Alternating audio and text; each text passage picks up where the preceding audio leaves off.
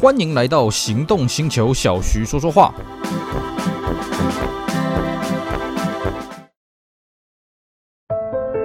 当科技遇上极致守护，当听感无限延伸，释放感官的驾驭之旅，你将习以为常。All New CR-V，搭载顶级 BOSE 音响，Honda Connect 全车十具辅助气囊。为你从容实现御风而行的感官享宴，想品味 All New CR-V 新质感风范，欢迎亲临 Honda Cars Honda。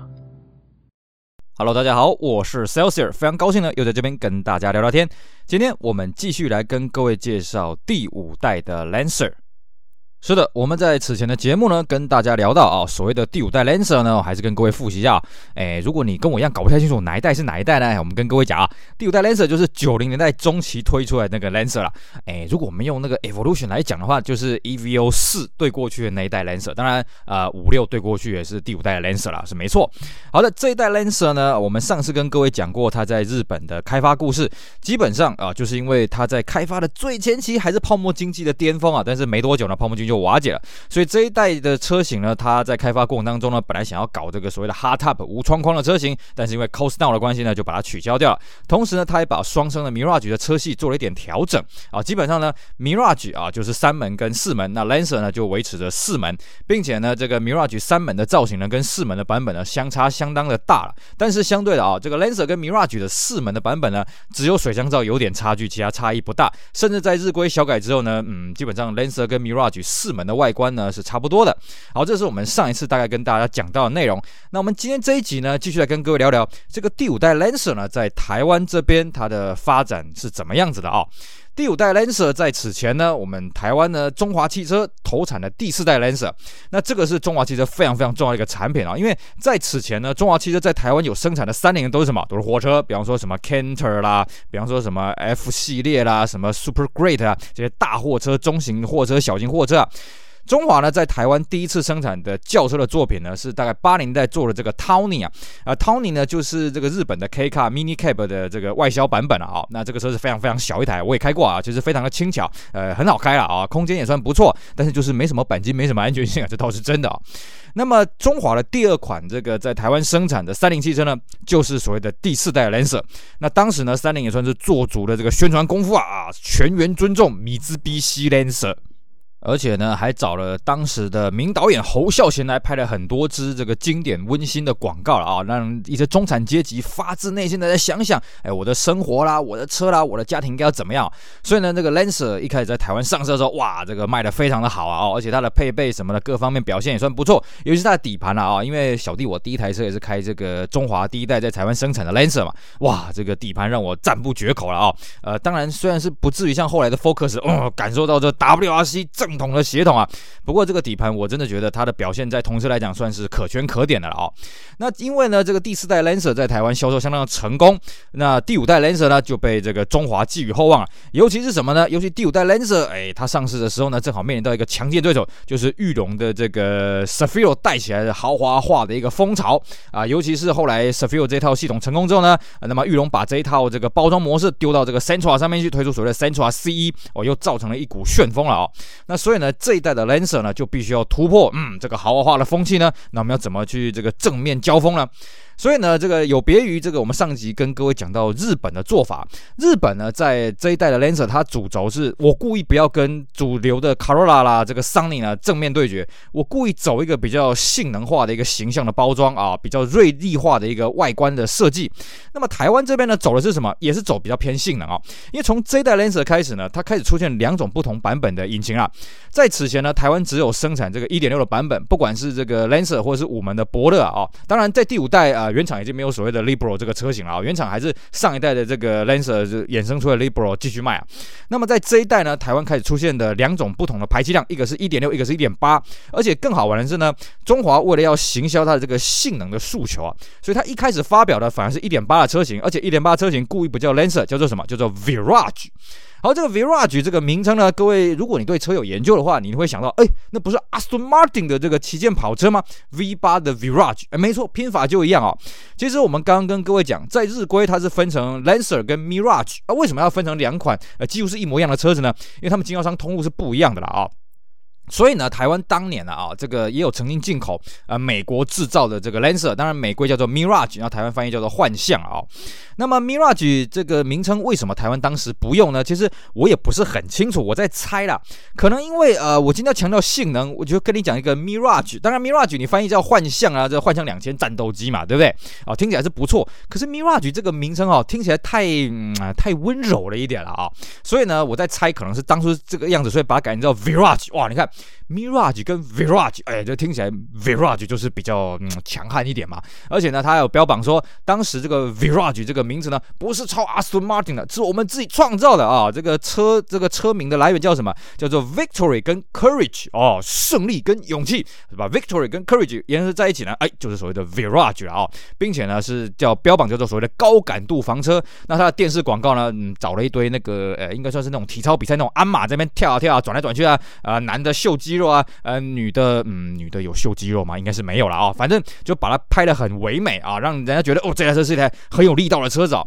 那 Virage 呢，这个全车系就是一点八，那它提早于 Lancer 发表，是在一九九六年的十一月十八号发表，并且既然呢，它要强调它是性能嘛，所以 Virage 全车系就标配了所谓的侧裙啊，啊，这个前气坝啊，那内装的配备当然也是不错，因为它是一点八的嘛，啊，它有这个全座阅读灯啦，哦，甚至它的座椅呢也跟后来的 Lancer 不大一样。那 Virage 呢，一开始出来的时候都呃，就大概车系就两款车了，一个叫 SEI，一个叫 EXI。那 SEI 是入门的款式啊。那其实它 SEI 的配备已经算是不错了啊、哦，至少它有电动天线啊，不锈钢尾管，还有像我们刚刚讲的前座阅读灯、屏幕方向盘、ABS 铝圈、雾灯、后窗遮阳帘。但是呢，不得不说了啊、哦，这个屏幕方向盘是一件很奇怪的事情啊，因为呢，你既然强调是性能嘛，嗯，你干嘛要配一个木头的方向盘呢？而且很好玩的是什么？这个时候的 Virage 中控台还没有核桃木，到后面的时候啊，就是它追加了那个 Sports Mode 手自排系统的时候呢，哎，它中控台有核桃木了，哎，你用核桃木又一个屏幕方向盘，这看起来真是有点奇怪了啊。然后 SEI 呢，它还有一个选配的东西很好玩啊，是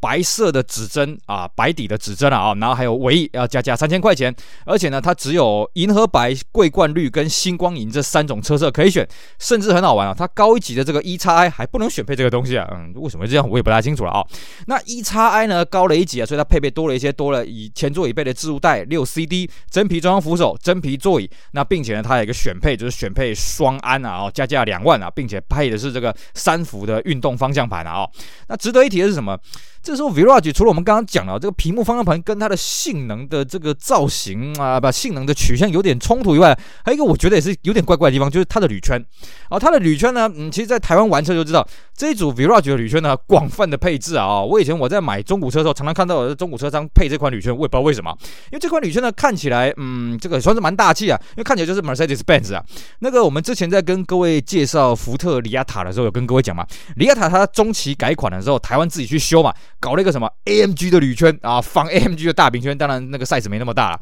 那 Virage 这个圈呢是呃仿 Benz 的这个平八孔圈呐、只是 Virage 少了一孔，变成七孔啊。那你说用一个这个 Benz 的铝圈的造型的一个铝圈，然后强调它是一个性能的房车，哎，这个我觉得是有点怪怪的。但是不过那个时候、啊，这个台湾人对这款七孔的仿 Benz 铝圈呢是很买单的啊，这个算是这个大家都没有说什么啊，这个这个不搭什么的啊。那 Virage 呢，它的这个。入门的 SEI 呢是卖五十九万九，EXI 是卖六十二万九，其实呃售价算是不贵了啊、而且呢，这颗一点八引擎呢，哎，它动力算是蛮大的，它是一百四十匹马力啊。刚当时呢，我记得台湾在九零年代最大的同级车马力大概就是霹雳马的二点零啦，是好像是一百四十二匹。不过 Virage 它一点八是做了一百四十匹了，而且它没有所谓的分电盘。只不过呢，这一颗引擎，嘿嘿，不好意思，它缴的是一千八百到两千四百 CC 的税金呐。啊，在我们台湾的税制嘛，六百 CC 一个级距嘛，因为它的排气量就是过了一千八百 CC 啊。而且这一颗引擎的代号叫做四 G 八了啊。那我不清楚它跟日规的四 G 九三到底有没有什么关联？看起来这颗引擎是外销专属的双凸引擎了啊。那么一开始呢，这个 Virage 它的车色呢有六种颜色：银河白、星光银、桂冠绿、尊爵灰、贵族灰，还有洛阳红啊。那当然，尊爵灰跟贵族灰的贵族灰比较淡一点啊。当然，这个主要像我们刚看到，大概就是白的、银的了啊。像绿的跟红的，我基本上是没有见过。那么为了要促销了，所以一开始 Virage 上市的时候呢，还办了一个叫安可试乘会啊。那你在这个试乘过程当中还可以抽奖啊，抽奖呢，据说这个奖项是什么？你可以免费试车六个月，等于说给你一台 Virage，让你自己去慢慢开六个月了啊。这个相当有意思。那 Virage 那时候上市的时候，其实因为当时台湾的经济非常好啊，所以虽然它一千八百 CC 的级距超过一千八百 CC 的税金啊，但是卖的是相当的好，而且它那个广告我觉得算是深植人心了。我记得那个时候我自己也是看那广告也是朗朗上口啊。那真正它的这个车系的这个主打呢是这个 Lancer，是等到隔年的一月，一九九七年的一月才发表啊。那这个时候一开始发表 Lancer 呢，它只有一点六的车型啊，它做的算是一个比较入门、比较平实，而且在广告方面呢，它走的风格也是完全不一样了。我们刚刚讲。Virage 它走的是什么高感度房车，然后找人来跳鞍马，转来转去，跳来跳去，然后展现肌肉。那 Lancer 呢？他走的就是哎，回到他之前上一代四代 Lancer 那种平易近人的风格啊、哦。它就是标榜说是叫新中产阶级房车了啊、甚至他还规定啊，这个广告公司啊，你在拍广告呢要挂这个车牌。不过我们大概看了一下，这个车牌好像嗯，好像也是随便找个车仔贴上去了，因为这个年份有点不搭哈、不过这个是题外话。那它的这个广告呢，有所谓的医生篇、标本篇、蕨类采集篇。结婚篇还有登山篇啊，哦，都是啊，用、一个小市民的观点啊，比方说像医生篇呢，就是啊一个在大医院工作的一个医生啊，为了要实现自己在这个偏远地方服务的梦想呢，就毅然决然的辞掉工作，那么去这个这个可能是他老家吧，或这个边乡呢开了一个儿童医院啊，那么融入在地的生活。那其他像什么标本篇、绝对篇这些东西，也是告诉你，哎，各行各业他们的一些感受，那跟这个车子啊稍微结合了一下啊。我觉得这些广告虽然呢啊没有像之前的这个 Lancer 这个。上一代 Lancer 这么全员尊重啊、这么的这个细腻啊，但是我觉得它这个路线呢，其实也算是蛮可以找到这个共同呃，就是民众的认同点了。哎，我今天我是个新中产阶级，但是呢，我不为这个潮流啊、所追逐，那我可以来买这个车子来呼应我的这个风格。而且呢，Lancer 这个车子啊，它的外观跟 Virage 还是有点差别啦。首先，第一个，Virage 它的车头的水箱罩呢，这边多了一个镀铬了啊。那 Lancer 没有镀铬，Lancer 是跟车身同色。第二个是什么呢？Lancer 的车尾在行李箱盖上面多一道反光的饰片了啊，所以我觉得也蛮好玩的。诶，那那个镀铬水箱罩我们会觉得是比较高级嘛？那行李箱盖多反光片会是比较高级嘛？诶，可是 Virage 正好只有车头镀铬水箱罩，那 Lancer 是多了这个车尾行李箱盖的这个反光饰片了啊，也蛮好玩的。那 Lancer 这一款引擎呢，基本上是沿用上一代的，就是第四代 Lancer 这一款引擎了，但是它也是采取没有分电盘直接点火，那马力呢比上一代多了三匹，变成一百五十一百一百一十五匹了，一百五十匹吓死人。那另外它增加了两组这个减震缓冲镜跟引擎的托架，再来就是说它的变速箱也跟 Virage 呢进化到所谓的 INVEX Two 了啊、哦，就是它是号称说智慧逻辑的四速自排。那各位要了解、哦，一开始这个 Lancer Virage 是没有配到这个 Sports Mode 啊、没有这个手自排的系统啊。那再来就是说这一代它也标榜说它的行李箱大幅增加。我们在上一集节目也跟各位讲过，上一代的 Lancer 它行李箱很小，我自己开过，我知道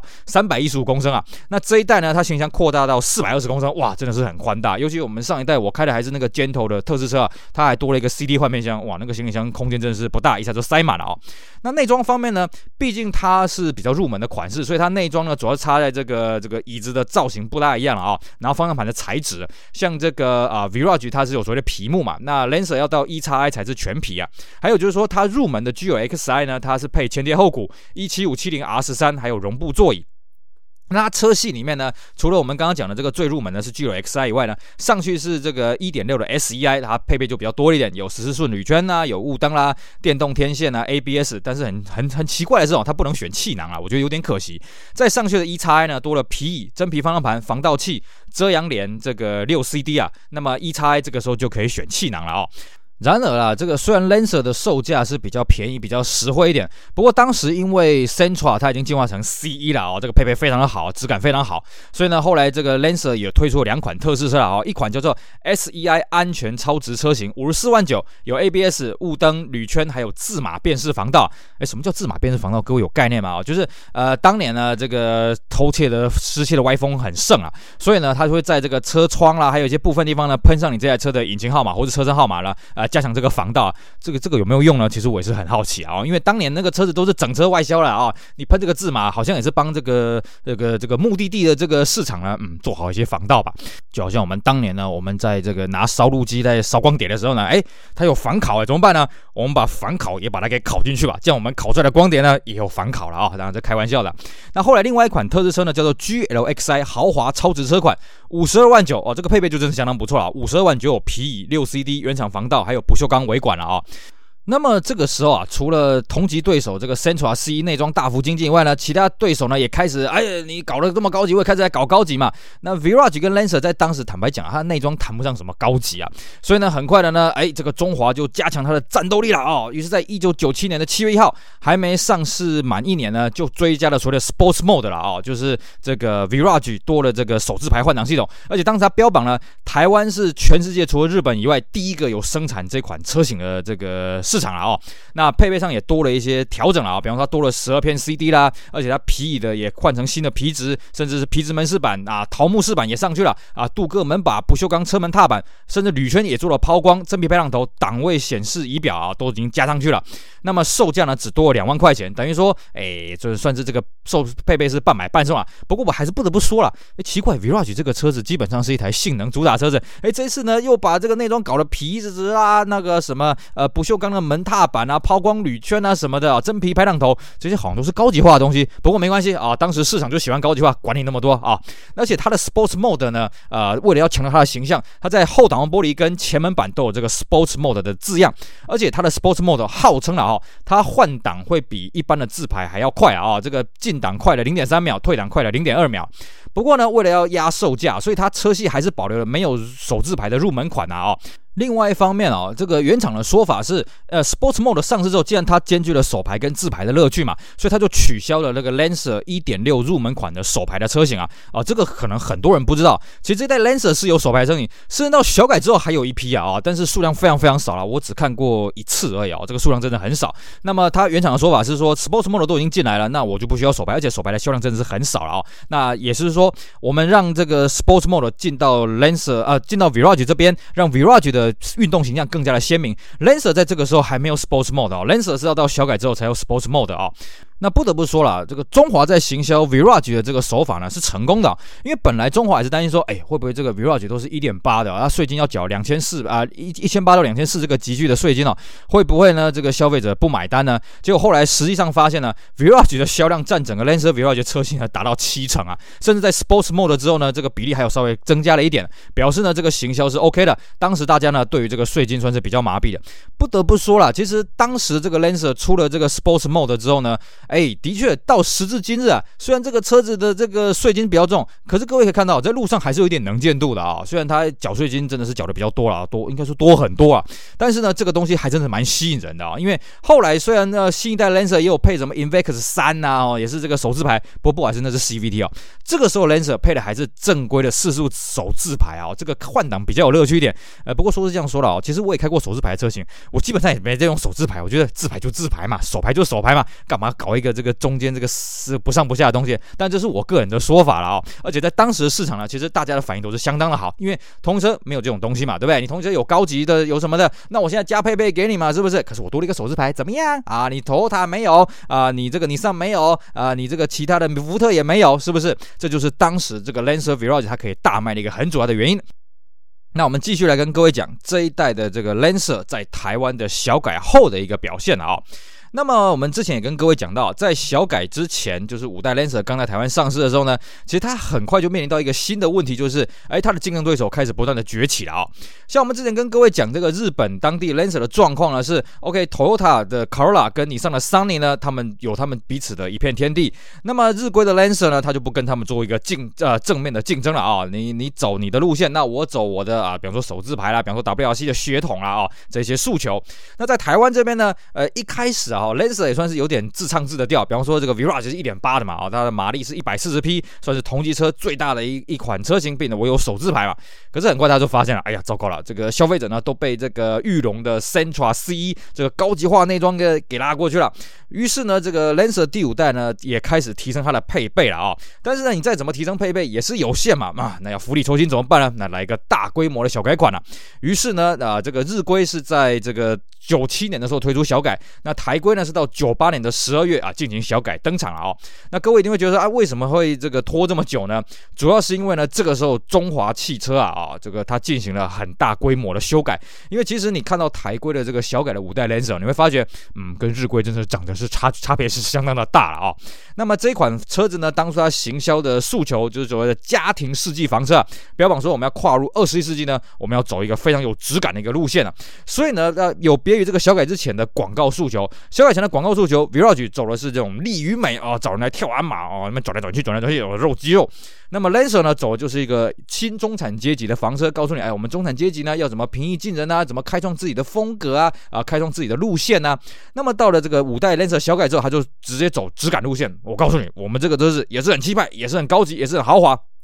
不得不说了，这个中华这样子改造下去哦，哇，这个 Lancer 真是脱胎换骨啊！我敢讲啊，这个小改前跟小改后应该是历来在台湾这个有卖的 Lancer 呢，差别最大了哦。小改前你会觉得，嗯，就是一台我们闽南话叫做小嘎车啦，就是一台啊、这个不错啊，这个 CP 值蛮高的，但是也不算是非常高级的车子。小改之后你会觉得，哇塞，这种价格可以买到这种内装、这种配备，真是厉害啊！啊，只能算是跟这个裕隆的这个 Sentra C、Sentra Hy-V 直接正面招风了，正面对。决你高级化，我也高级化了啊！首先第一个当然就是把这个车头车尾修得更气派嘛啊！这个车头多了所谓的金钻头灯，那尾灯呢也做这个立体金钻的造型，那还有就多了一个什么直瀑镀铬水箱罩，这个必然的啊，因为这个 Sentra 有这个东西，我们也有这东西。那再来就是 Sentra 有这个抛光铝圈，我们也要抛光铝圈啊！对不起，Sentra 铝圈没有抛光哈，那你没有抛光，嘿嘿，我来抛光啊！那这铝圈造型呢也是这个中华自己重新去设计的啊，所以外观光是这一些呃看起来就相当的气派了啊。那么再来就是说呢，它的这个 Lancer 也开始导入了所谓的 Sports Mode 哦，手势牌的系统，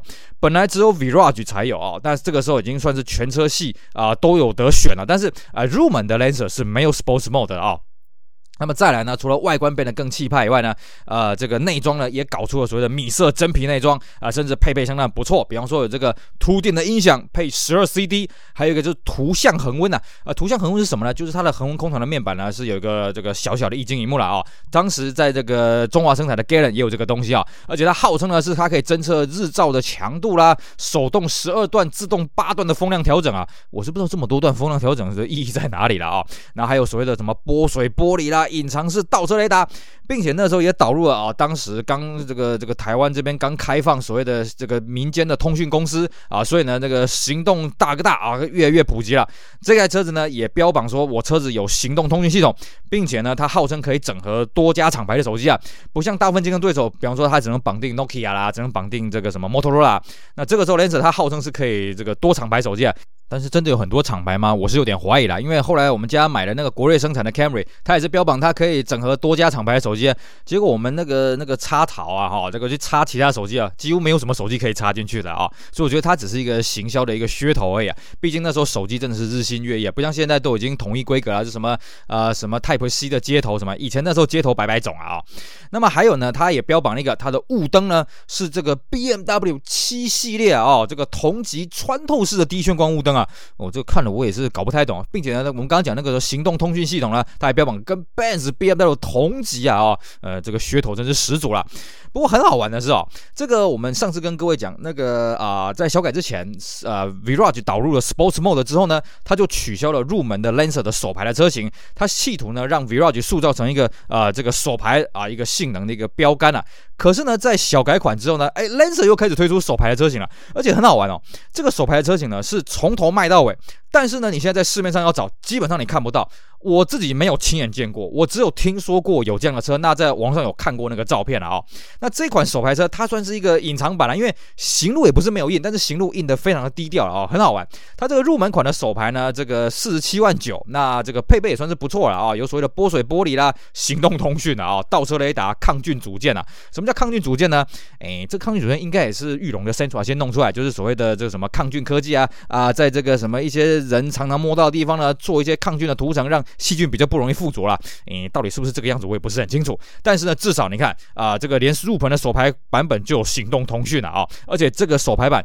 我们这样看哦，应该是卖到最后面，就是卖到下一代朱比的 Lancer 上之前都有这个车型在供应了哦。那么再上去呢，就是所谓的 Invictus 2自排的这个系统啊，那么是五十万九。那再上去还有一个集聚呢，是五十三万五。那五十三万五配备就比较好了哦，它多了皮椅啊、八 CD 遥控防盗啊、双曲率除后视镜。什么叫双曲率呢？啊、呃，就是它后视镜呢比较里面的跟比较外面它的折射的范围是不一样的啦哦，就可以看得比较远。那还有所谓的这个真皮方向盘。那么再上去就是所谓的 SEI，SEI 的 Lancer 呢就多了所谓的 Sports Mode 的手自牌、ABS 铝圈。雾灯、冷光仪表，还有后遮阳帘，并且呢，SEI 是可以选配天窗，加两万块钱的。那么再上去是顶级的 EXi 了，EXi 是五十九万五哦，多了恒温、电动后遮阳帘、凸电音响，还有我们刚刚讲的十二 CD，还有电动护腰，啊，桃木内装、皮木方向盘、不锈钢那个车门踏板，还有高音喇叭，并且呢，它这个也是加价两万块，这个选配天窗。但是呢，这个顶级的车型呢，你加价两万块选配天窗，再送你这个双色内装啊。那么这个是 Lancer 的阵容，那再上去呢，Virage 只有一个级距啊，就是所谓的 Virage 一点八 EXi 啊，那车型是卖到六十六万五，那这个配备也算相当不错啊，它多了双安啊，双色内装，还有所谓的侧裙啊。那各位听到这里会发现，哎，这个 Virage 才有双安，哎，没错，跟这个小改前的一样，呃，这个气囊的这个 Lancer 都不能选啊，这个算是当时相，我觉得算是比较遗憾的一个地方了啊。那么它一开始的颜色呢，总共五个颜色：金玉白、钻黑、旗舰银、桂冠绿，还有叫米兰红。那当然，我相信各位呢跟我一样哈，应该说没看过所谓的米兰红啊，而且很好玩啊。这个米兰红呢，后来呢就被取消掉，改成叫做洛阳红。米兰红比较亮，洛阳红比较深。但是不管怎么样，米兰红、洛阳红，我在路上都没看过啊。其实要看到那个桂冠绿，就是深绿色，都已经很难了。一般我们看到还是所谓的金玉白跟七剑银，还有钻黑，钻黑就稍微少了一点了啊。那么 Lancer 这样子经过大幅度的小改款之后呢，配备质感升级，哇，果然这个在市场上开始卖的不错了啊，开始不会被人家嫌得，哎呀，人家裕隆有这个东西你都没有什么的。那时候其实同级车已经开启所谓的配备大战、高级化的大战了啊。那为了要加强它的这个呃战斗力呢，于是它在这个上市一年之后呢，又推出了一个所谓的 Classic 特仕车了啊。那它这个 Classic 特仕车，它是夹在这个 GL Xi 跟 EXi 中间的啊，它是以 S E I 这个米色内装做基准的啊，多了所谓的滚边麂皮座椅啊，手动遮阳帘、复古仪表板。啊，这个镶边的空调旋钮、雾云排挡座、类钛音响饰板。啊，那这个配备呢，当然还有所谓的 ABS 啊、铝圈啊、CD 啊，那车价呢维持是 SEI 的五十七万五了，等于说这款 Classic 就是取代所谓的 SEI 了啊，而且限量五百台，但听说呢那个卖的不错，所以后来好像就变成一个常规的车型啊。哦。至于在 Virage 这边呢，小改之后的 Lancer 啊，它推出了另外一款叫做 Virage Eo 啊，追加了这款车子。那么 Virage Eo 为什么会出来呢？主要是因为 Galen 在这个上市了之后呢，那因为 Galen 外形实在太凶杀了啊，实在是太炫了啊。虽然它的引擎的动力不怎么样，但是这个 Virage 的销量就受到了影响。那么这个时候，中华为了要强化 Virage 的品牌形象呢，就把 Virage 细分出另外一个这个更加性能包装化的版本，叫做 Virage Eo 了啊。那当然，它 Virage Eo 出来之后，普通版的 Virage 还是留着。那 e 有的配备当然它更加性能化，所以它多了所谓的三皮啊三幅透气真皮方向盘啊，指针这个有镀铬的外框。内钛中控台、碳纤维排挡座外围饰板啊，还有麂皮蓝黑座椅门饰板。但是呢，它拿掉了不少配备了哈。比方说呢，它没有气囊啊，然后它没有恒温啊，没有凸顶音响，没有电动后遮阳帘，没有天窗，没有 CD 啊。那这部分呢，必须要一起加价三万块钱去做选配啊。不过呢，它的售价也相对的压低。我们刚刚讲 Virage 呢是卖到大概六十万左右啊。那么 Virage Eo 呢是把价格硬是把它压到六十万五啊。那我们实际在店头成交价呢，大概都可以压在六十万以内啊。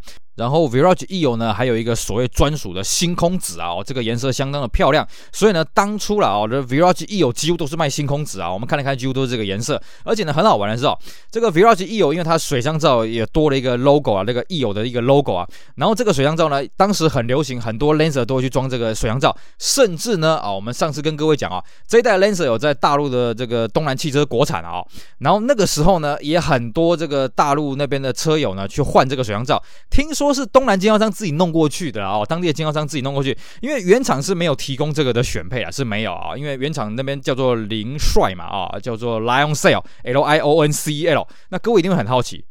为什么东南的凌帅不叫做 Lancer 呢？因为 Lancer 这个商标啊，在大陆属于进口三菱所使用的，东南不可以使用这个商标。直到后面的，东南跟进口三菱把这个商标全买下来之后，下一代的 Lancer 呢，才真的叫做这个东南蓝色 Lancer 了哦，这是相当有趣的事情啊。那当然了，这个大陆上市的东南凌帅的版本呢，它就是以这个第五代台规的小改的版本为基础啊。只是呢，大陆的规格，它的这个尾灯做的不大一样。我觉得大陆的尾灯做的有点过炫啊，就它这个三角形尾灯里面还有这个两个圆圈圈的啊，看起来是有点迷惑啊。当然，我们在台湾也会看到有些人去改这个东南的尾灯啊，啊，这个算是特立独行啊。接着呢，这个 Lancer 这样子卖卖卖卖的都还不错嘛。可是呢，魔高一尺，道高一丈啊。真正市场最大的对手这个 Sentra 在这个时候呢，开始进入所谓的 Sentra 一八零啊哦。那一八零的这个 Sentra 呢，我们之前跟各位介绍过这台车的时候有讲过，这个车已经把这个台湾的造车的配备升级到一个史无前例最高境界的程度了啊。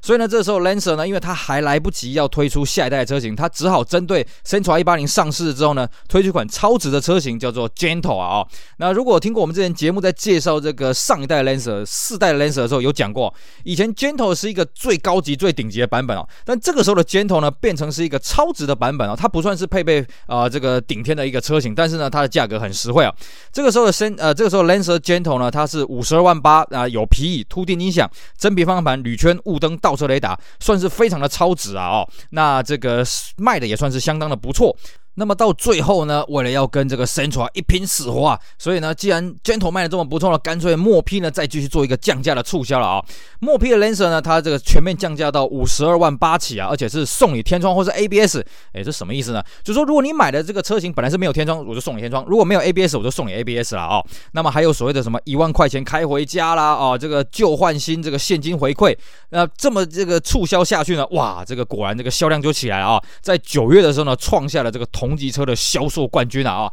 那么让这个后来的朱比兰瑟在开场之前呢，有一个不错的基础，可以把这个销售气势延续下去。好的，这个是呢台规这边啊，这个小改的这个 Lancer Virage 啦。理论上啊，这个车型全世界只有台湾独有。不过很奇怪的是哦，以前我在大陆混的时候，我还真的在大陆看过这个 Virage，而且我确定它不是啊这个大陆东南的版本自己去改成台规的 Virage 外观，不是，它还真的是一台道道地的 Virage，因为它车尾还有贴那个台湾的一些相关的认证的标章了啊，相当的奇怪了。而且我在大陆看过不止一次，这个车到底是怎么弄过去的，我也不是很清楚啊。你说呃这个这个这个走私飘过去的吗？啊嗯，干嘛走私这个车子啊？对不对？要走私也走私 Sefiro 啊，BMW Benz 嘛，那个比较有利润嘛。是这个车子当年真的有少量外销到大陆去，还是呢它有少量在东南生产的？这个我就不太清楚了。不过呢，这个数量非常非常的少了啊，也算昙花一现。这边跟大家做一个补充。好的，以上呢就是我们今天节目内容，跟大家聊一聊台规的这个五代 Lancer 后期上市的一些情形变化了啊。基本上呢，这一台车子已经把 Lancer 这个车型呢。摇身一变啊，变得这个原厂真是认不得啊！这个高级的程度呢，连当时的米兹必须迪亚曼啊都不见得有这么高级啊。可是呢，对于这个配备大战来讲呢，它在同一车来讲还是略逊于这个 Sentra 一八零一筹啊。怎么办呢？那这个任务就交给它的下一代，也就是所谓的朱比 Lancer，靠它来扳回一城颜面了。至于朱比 Lancer 有什么有趣的变化呢？我们当然就在下一节节目继续跟大家好好聊一聊下一代的兰瑟。希望大家不要错过喽！好的，以上就是今天的节目内容，非常感谢各位收听，也希望大家去支持我们其他精彩的节目。我是 Celsius，我们下回再聊，拜拜。